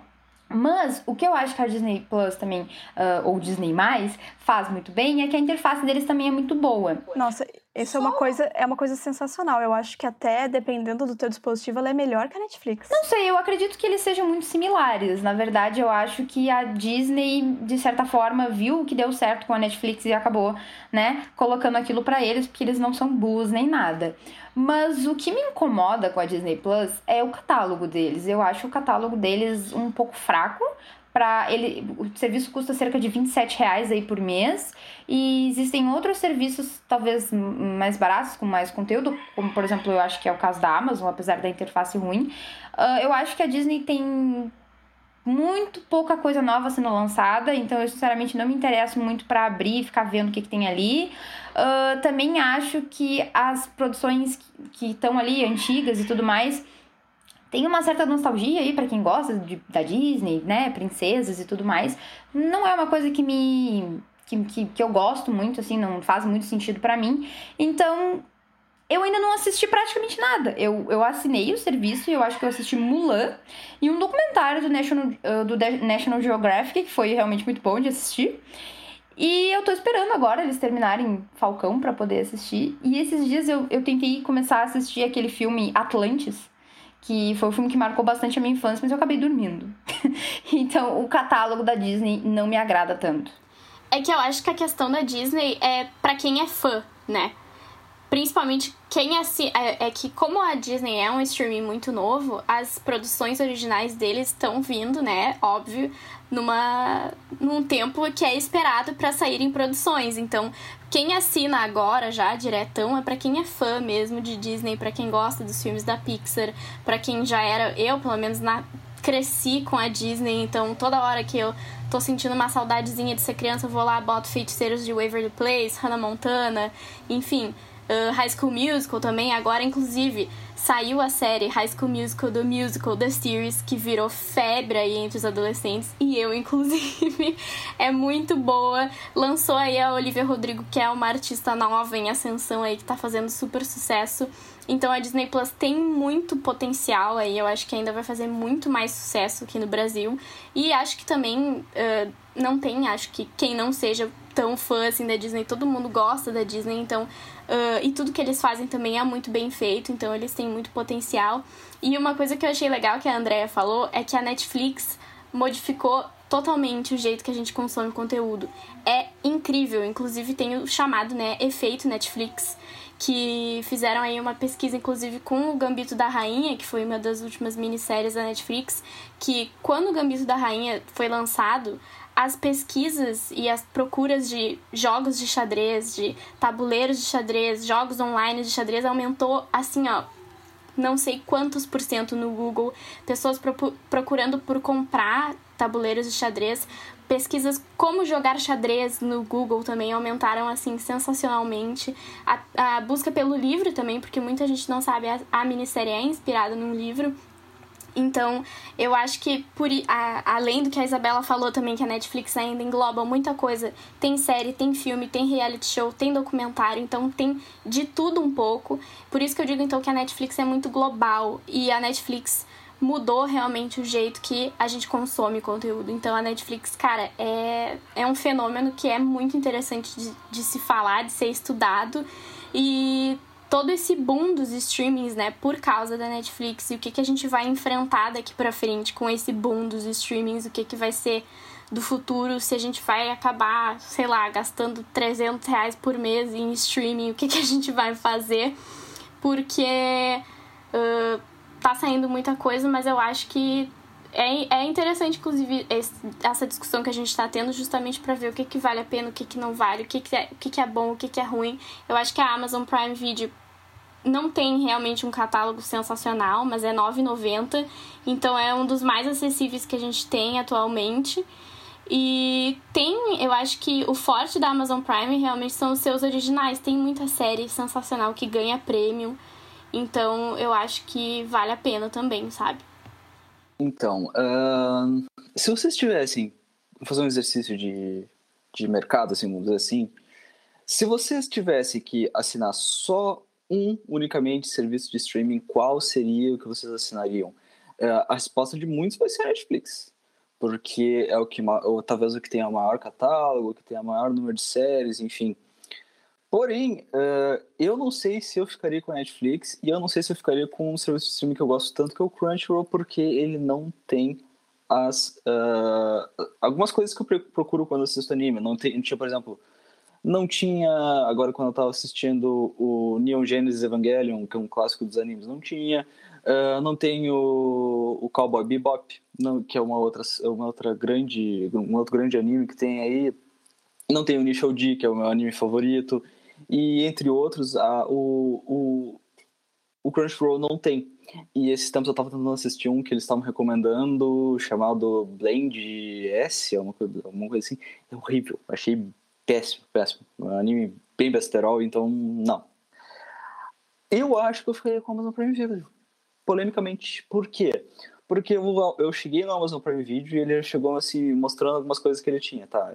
Tinha a página inicial e ele me dava as opções. E eu fui colocando, botei na, fila, na, na lista, na lista, na lista, na lista. E a partir do que eu coloquei na lista, ele foi me trazendo coisas muito interessantes ali. Foi me trazendo, ó. E eu acho que porque o catálogo é um pouquinho mais enxuto, talvez, ele tenha ele me trouxe algum, algum, algumas indicações que eu gostei mais. E eu achei interessante, eu achei bastante interessante e eu ficaria com a Amazon Prime Video se eu tivesse que assistir, que eu tivesse que assinar um só serviço de streaming. Uma coisa que a gente não para muito para pensar é que existem serviços de streaming brasileiros e a gente não leva eles muito em conta e a gente não conhece muito eles. Um serviço que eu acho super interessante é a Darkflix, que é um serviço de streaming que foi lançado no ano passado, que é um serviço exclusivo para filmes e séries e né, programações de terror e ficção científica. Foi muito legal porque no outro podcast que eu faço parte, que é o Rádio na Mão, a gente fez um episódio falando sobre serviços de streaming e a gente entrevistou o presidente né, e o fundador da Darkflix, que é o Hernani Silva. E essa é uma curiosidade que eu queria trazer aqui para o programa porque a gente, no início da pandemia, a gente teve um boom de serviços de streaming. Todo mundo, quem não assinava, começou a assinar, sabe? Ou pegar a conta emprestada de algum amigo, de algum parente, porque a gente estava em casa e a gente não tinha nada para fazer, né? E a gente não tinha noção de que a pandemia ia se estender por tanto tempo. Tanto que, para vocês terem uma noção de como isso foi absurdo, né? De como a internet começou a ser muito mais usada lá em, em março de 2020 que a, a internet ela ficou sobrecarregada, porque era gente vendo, uh, assistindo serviço de streaming, ouvindo música, trabalhando estudando, né, fazendo tudo de casa. A gente não para muito para pensar que a internet, é, ela existe uma... A internet, ela não é uma coisa imaginária, sabe? Existe um espaço físico com cabos e coisas para a internet funcionar e, e, isso, né, essa infraestrutura ela foi sobrecarregada. E foi muito interessante porque a gente foi entrevistar o pessoal da Darkflix com a ideia de que eles tinham sentido, né, esse boom aí do início da pandemia. Só que o Hernani, ele trouxe pra gente um, uma opinião totalmente diferente que a gente não estava esperando, que pelo serviço de streaming deles ser de terror e, e de coisas assim mais pesadas, as pessoas não queriam assinar. Então eles não sentiram tanto esse essa loucura que o pessoal teve no início da pandemia eles foram crescendo, né? Não cresceram tanto aí nesse período inicial, porque realmente as pessoas não queriam uh, consumir uh, filmes e séries e coisas de terror. Então é muito legal de pensar que existe um serviço de streaming assim aqui no Brasil e ele é super baratinho. Se eu não me engano, ele custa aí cerca de 10 reais, 9,90, algo assim. E tem um catálogo bem interessante. Outro serviço de streaming que também que tem aqui no Brasil é o Alacarte, que é do Cine Belas Artes. Ele tem uma proposta de oferecer filmes de qualidade, né? Como se tu tivesse indo lá assistir o filme no Cine Belas Artes. Eu não assinei, a gente inclusive tentou entrevistar eles, mas eles infelizmente não responderam a gente no tempo. Mas aí são dois serviços de streaming brasileiros que também valem a pena a gente conhecer, né? Uh, eu queria responder a pergunta do Jordi e eu vou ser polêmica, porque o. Polêmica não, mas é, é uma coisa diferente. Eu, se fosse escolher um serviço só, assinaria o Globoplay, porque eu sou noveleira, né, gente? Eu não sei se. Eu, eu, a, gente, a gente não comenta novelas por aqui, mas, por exemplo, eu tô assistindo Amor de Mãe religiosamente, apesar de estar muito irritado com a Manuela Dias. Mas, enfim, a gente comenta sobre isso em outro episódio, sobre novelas. Uh, eu sou noveleira. Uh, eu assinei, eu assi, já eu sou, sou assinante, aliás, da Globoplay já tem um tempo e eu me divirto horrores com as séries que tem lá. Eu, eu que não sou de maratonar séries, assisti. Uh, eu já, fi, já maratonei muita série na minha vida, mas hoje em dia eu não tenho muita paciência. Uh, eu assisti Sob Pressão, que foi a série que eu recomendei aqui semana passada numa velocidade absurda, porque eu fiquei completamente apaixonada pelos atores, pela história, pelo roteiro, enfim. Eu achei sensacional. Eu acho que eles têm um ótimo catálogo, apesar de ser, de certa forma, meio limitado. Por exemplo, se tu gosta de séries médicas, a Globoplay é o único serviço possível para ti. Porque tem todo tipo de série médica. Tem séries médicas que eu nunca ouvi falar. Tá saindo The Good Doctor, tem Grey's Anatomy, tem tudo ali. Então fica muito difícil de tu concorrer com os outros serviços. Uh, uma coisa que eu gostaria de comentar também é que, e é uma coisa muito importante, que é qual, qual serviço de streaming eu assino se eu tenho crianças em casa. E eu acho que, bom, hoje em dia, a grande, pelo menos o Telecine, o Telecine não, pelo menos a Globoplay e o Netflix, eles têm a opção Kids, que tu consegue botar ali no perfil, separar, ah, esse perfil é Kids, então o catálogo fica reduzido.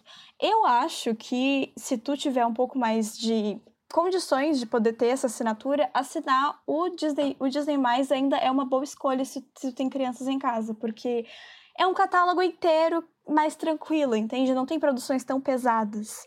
Então, tu pode só botar, fazer o perfil ali do teu filho, ou do teu sobrinho, ou da criança que estiver na tua casa. E botar separadinho ali, enfim, e o catálogo é gigantesco. Apesar de serem uh, desenhos antigos, a grande parte, Uh, tem muitos programas educativos, tem todo, tem vários filmes da Pixar, vários filmes da Marvel que, enfim, todo mundo gosta, mas crianças gostam bastante também. Eu acho que seria uma boa opção. Agora, no Prime, no Prime, por exemplo, não tem tantas, tantas opções infantis. Tem alguns desenhos, mas não tem tantos. E se tu quiser assinar, se tu quiser ver desenhos pelo Prime, tu tem que assinar um, um, canal que chama Nogo, se eu não me engano, que é da Nickelodeon. Eu acho interessante falar sobre essa questão dos streamings uh, para criança, porque acho legal essa parte do ter a sessão Kids, eu acho muito importante, porque hoje em dia as crianças só veem Netflix, né? Então é legal tu ter esse tipo de controle. Não Netflix, né? Mas eu digo as crianças já não veem tanta televisão, veem mais streaming e YouTube, por exemplo, então acho que é necessário ter esse tipo de separação.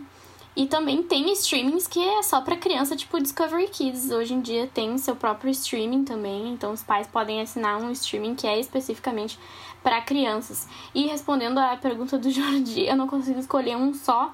Se eu pudesse escolher um streaming internacional e um nacional, seria com certeza Netflix e a Globoplay. Eu esqueci de responder a, pergunta do Jordi, mas se eu tivesse que ficar só com um serviço de streaming, eu com certeza ficaria com a Netflix, porque eu acho que o que os outros serviços pecam é que eles não investem tanto em conteúdos diversificados, sabe? Na Netflix eu consigo assistir produções brasileiras, eu consigo assistir produções americanas, produções europeias, produções coreanas, produções japonesas e por aí vai. Então eu consigo assistir não tudo, mas um pouquinho de cada coisa que eu gosto. Então, assim, eu gosto muito de ver dorama. Existem ótimos doramas originais Netflix e existem também os doramas que eles compram os direitos que a gente pode assistir. A mesma coisa com animes. Tem os animes originais, a Netflix faz muito anime original ruim, sim, a gente sabe disso, muita coisa em 3D que não vale nem a pena a gente ver o trailer, mas também existem produções originais, né? Por exemplo, eu assisti todo o Naruto clássico pela Netflix. E infelizmente o Naruto Shippuden não tem todo na Netflix, mas tudo bem, a gente lida com isso. Mas eu acho que é por isso, sabe? A, Netflix, ela consegue, acho que, agradar gregos e troianos, sabe? A gente consegue ter um pouquinho de cada coisa. Que nem a Isadora falou, a Netflix ela é mais global. Por exemplo, na Amazon não tem, não tem dorama. Então não tem por que eu ficar. Existem até algumas produções asiáticas ali na Amazon, mas não tem dorama assim do jeito que a gente gosta. E se eu ficar com um serviço só de doramas, que é o Viki, aí eu não consigo assistir outras séries, né, que também me chamam a atenção. Então, por isso que eu ainda escolho a Netflix. Mas tinha a luta do, do Gara contra o Rock Lee ao som de Linkin Park in the End? Isso aí só no YouTube, né? Eu ia falar que eu escolheria, claro, a Netflix, porque ela é totalmente global, né? Mas um streaming nacional que é o Globoplay, que eu falei que ele tem muito potencial, não só porque é um streaming brasileiro e a gente tem muitas produções sensacionais brasileiras, mas porque o catálogo da Globoplay, gente, é muito rico a gente às vezes não tem noção de quanta coisa tem na Globoplay, mas eu, por exemplo, que estou bem entusiasta de séries muito velhas e que provavelmente eu não encontraria em lugar nenhum, tem na Globoplay. Por exemplo, Doctor Who, Charmed e Arquivo X, que eram séries que tinha na Netflix e hoje em dia não tem mais, saiu tudo, tem na Globoplay. Então, assim, se tu gosta de série velha que tu não sabe onde encontrar, provavelmente tem na Globoplay, por exemplo. Agora entrou Dawson's Creek, tem na Globoplay. Um, House tem na Globoplay. House inteira tem na Globoplay, que era uma série que tinha na Netflix, todo mundo, né, ama também, tem na Globoplay. Agora há pouco também entrou One Tree Hill, que era uma série super badalada dos anos 2000, série de drama, série de adolescente. Então, gente, tem de tudo na Globoplay. Tem novela da Globo, tem filme bom, tem série sensacional, tem série velha. Então, eu acho que o catálogo é realmente muito aberto aí, muito bom. Então, vale super a pena. Eu gostaria de fechar o programa para pedir, vai ser difícil em cima da hora, eu sei, mas gostaria de fechar o programa pedindo para vocês o que, que vocês indicariam dos serviços que a gente comentou. No caso, que seria a Netflix, o Prime, o Globoplay, o Disney+, que no caso, né, só para no caso, quem, assist, quem assina e quem tem propriedade para falar. Por onde vocês gostariam de começar? Pela Netflix?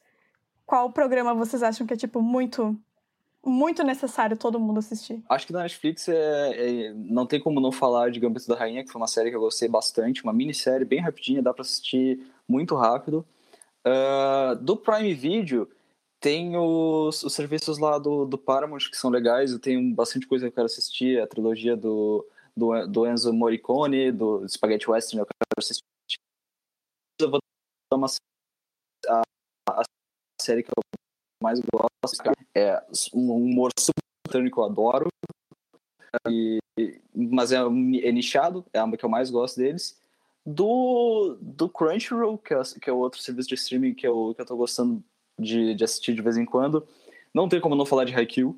Uh, Haikyuu é uma série muito boa, mas se você não gosta de, é, se você não gosta de anime de esportes, é, você provavelmente vai gostar de Haikyuu, é um anime muito interessante mesmo, mas tem bastante coisa lá. O outro que eu gostaria de falar é do Onimusha, Pe Onimusha Pedal, que é uma outra série que eu estou assistindo, lá do, também do Crunchyroll, bem interessante.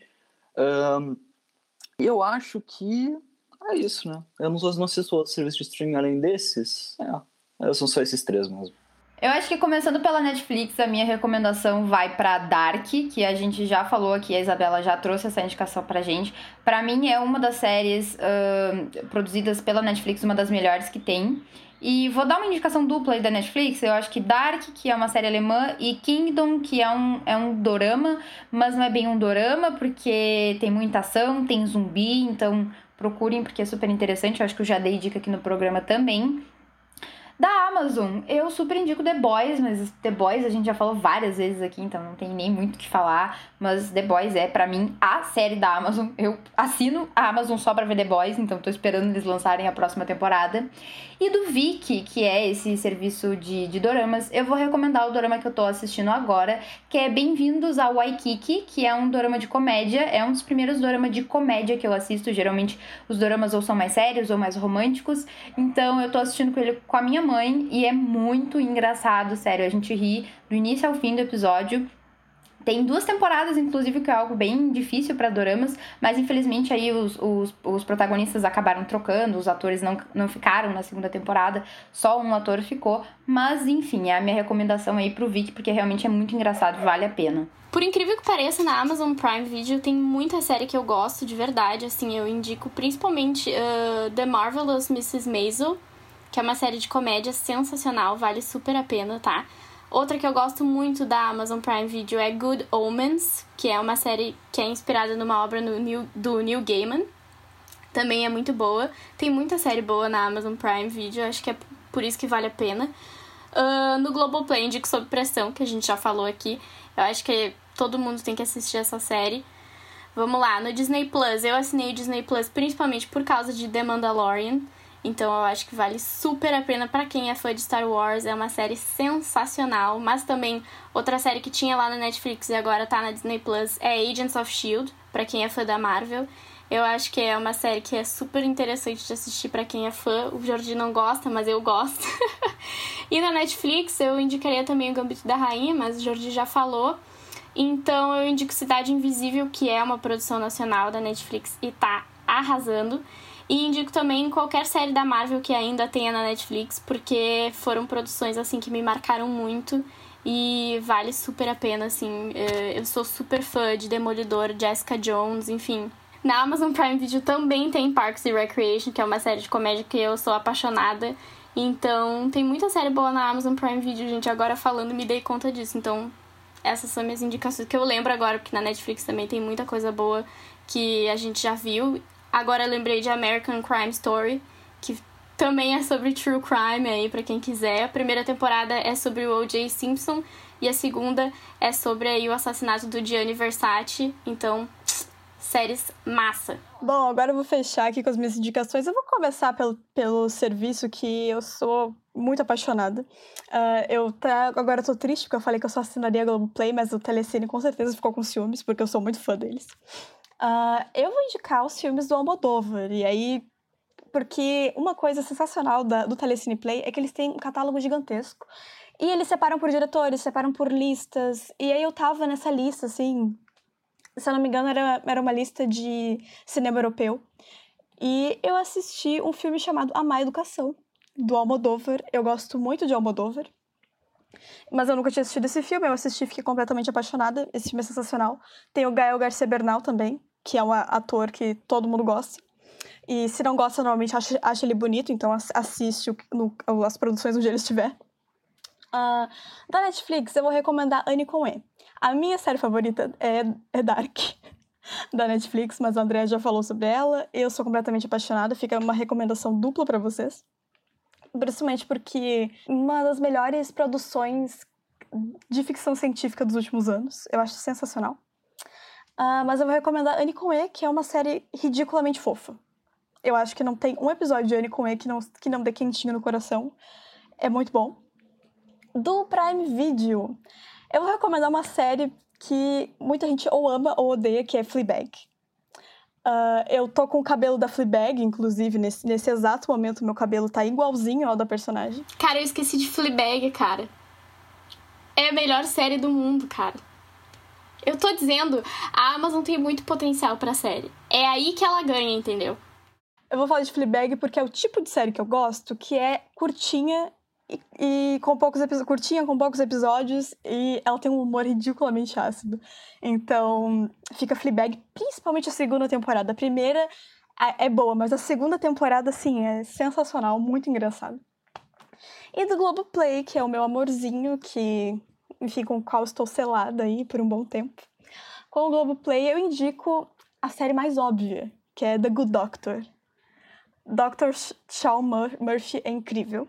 Eu, é um dos meus personagens preferidos, eu acho ele sensacional. Porque eu acho que, inclusive, ele é adaptado. É, The Good Doctor é adaptado de uma série coreana, caso você, uma série, um dorama coreano, caso vocês não saibam, que também é muito bom. Uh, fica aí as nossas indicações para vocês. Espero que tenha sido útil esse bate-papo sobre serviços de streaming. Não se esqueçam de pesquisar bem o catálogo antes de vocês assinarem e de lembrarem de cancelar caso vocês tenham pegado o teste grátis. Isso é muito importante. Não joguem dinheiro fora. Se pegou o teste, o teste grátis, bota um lembrete no celular. Peguei teste grátis do streaming tal e cancela. Fica o um aviso aqui de amiga, porque várias pessoas aqui dessa sala já fizeram isso, não é mesmo, André? Então fica aí o aviso. E Isadora também. Fica aí o aviso. Bom, vamos fechar o bloco de hoje com uma música que eu adorei, com um clipe que eu adorei e que não teria como ser outra música, além de Monteiro, Call Me By Your Name, do Lil Nas X. Uh, continue aqui com a gente pela Federal FM 107.9 ou pelo seu agregador de podcast predileto. Voltamos agora com o programa Federal Revista da Universidade Federal de Pelotas, pela 107.9 ou pelo seu agregador de podcast predileto. Você acabou de ouvir a música Monteiro, Call Me By Your Name, do Lil Nas X, mas só se tu estiver ouvindo a gente pelo rádio. Pela, pelo serviço de streaming não tá dando pra gente colocar música, não é mesmo? Bom, vamos fechar o nosso programa com as dicas que a gente sempre dá. E aí, gente, o que, que vocês separaram para nós? Eu, coincidentemente, separei uma série de um canal da Amazon Prime porque é uma série que eu tô viciada no momento. Inclusive, não falei dela porque eu ia falar dela agora. Que é a série Sheets Creek, que tá lá no canal da Paramount Plus, que tá dentro da Amazon Prime. Que o que aconteceu comigo foi justamente isso. Eu assinei o teste grátis e acabei esquecendo de cancelar.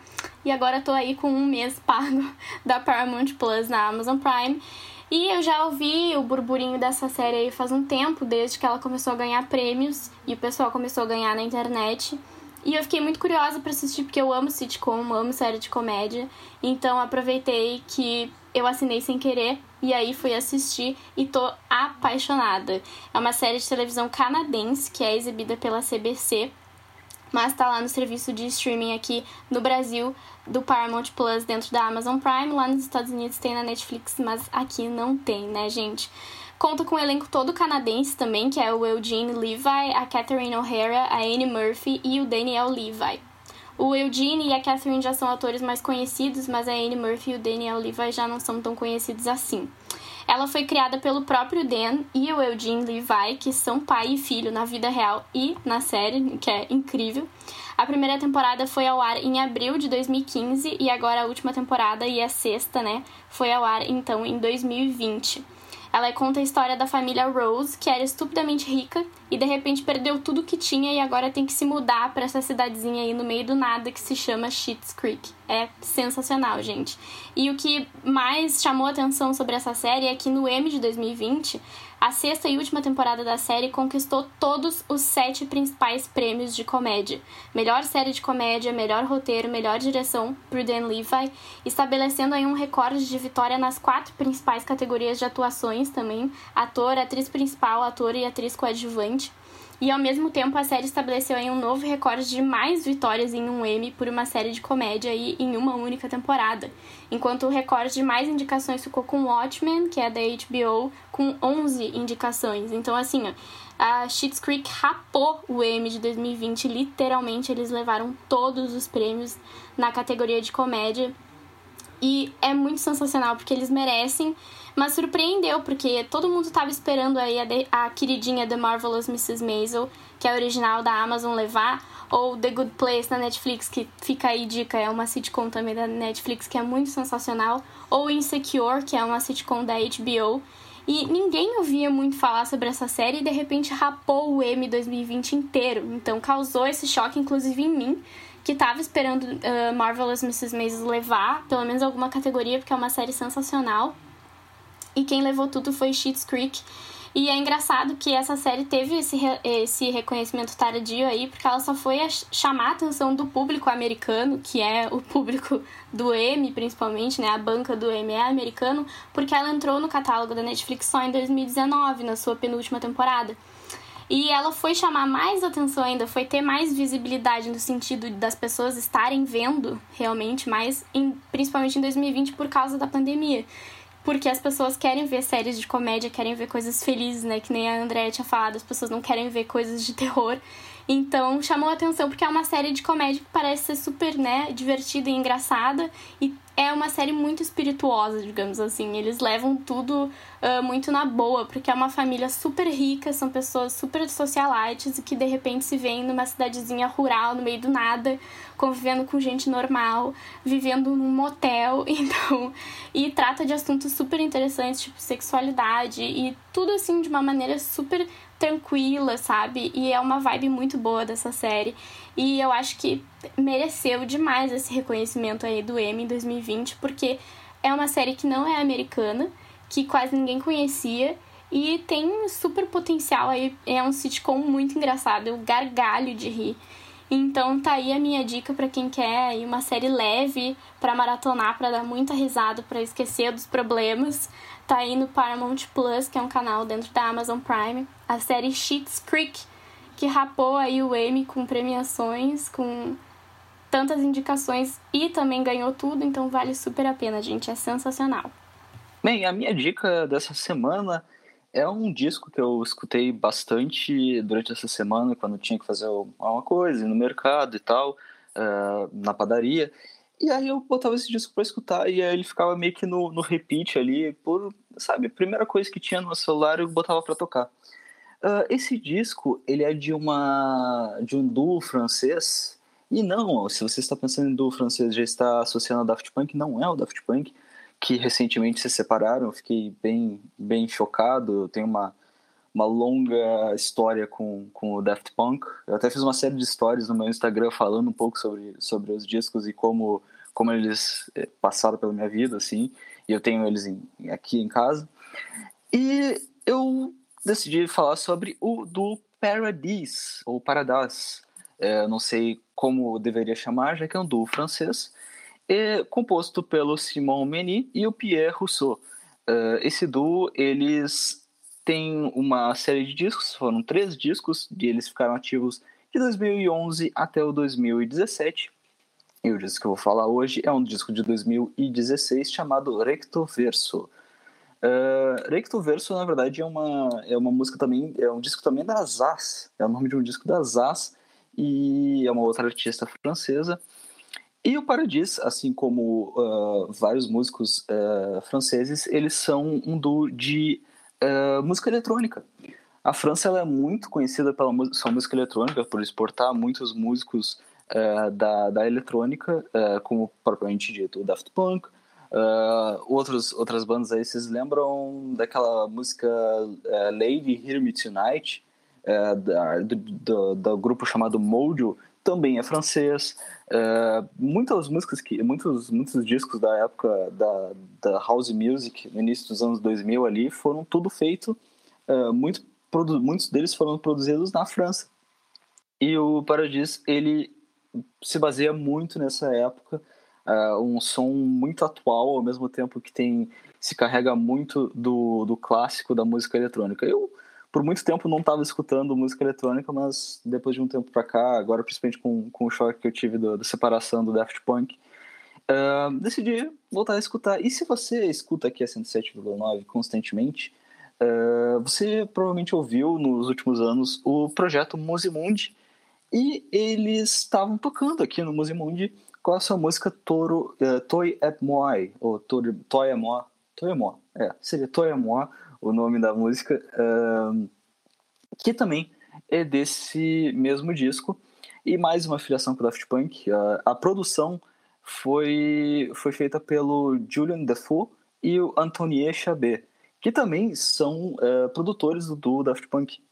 Olha aí, é, tudo, tudo, eu estava falando com o Felipe antes mesmo da gente começar o podcast, tudo na França, na música francesa, numa hora cai neles eles são os pais da, da, da, da eletrônica mesmo, assim, são, são um grande, uma grande expoente. E a música que eu escolhi para tocar hoje aqui no final do nosso programa, ela se chama que tu, ou seja, uh, Melhor que Tudo. E é uma música que eu, não é single, assim, não era para ser uma música que estourasse nas rádios e tal, mas para mim, além de Toi Moi, é, ela é uma das músicas mais, mais lindas desse, desse disco, assim, e é um, um disco repleto de, de, de canções uh, muito emotivas, assim, e, e, por vezes muitas delas dançantes, né? E é um contraste muito interessante. Eu, eu tenho que recomendar esse disco, é um para mim é um dos futuros clássicos da, da música eletrônica francesa. E o Federal Revista dessa semana já está chegando no seu final. Eu gostaria de agradecer as minhas colegas Isadora. Obrigada, gente. Foi muito legal falar sobre tudo que a gente falou hoje. Estou super empolgada.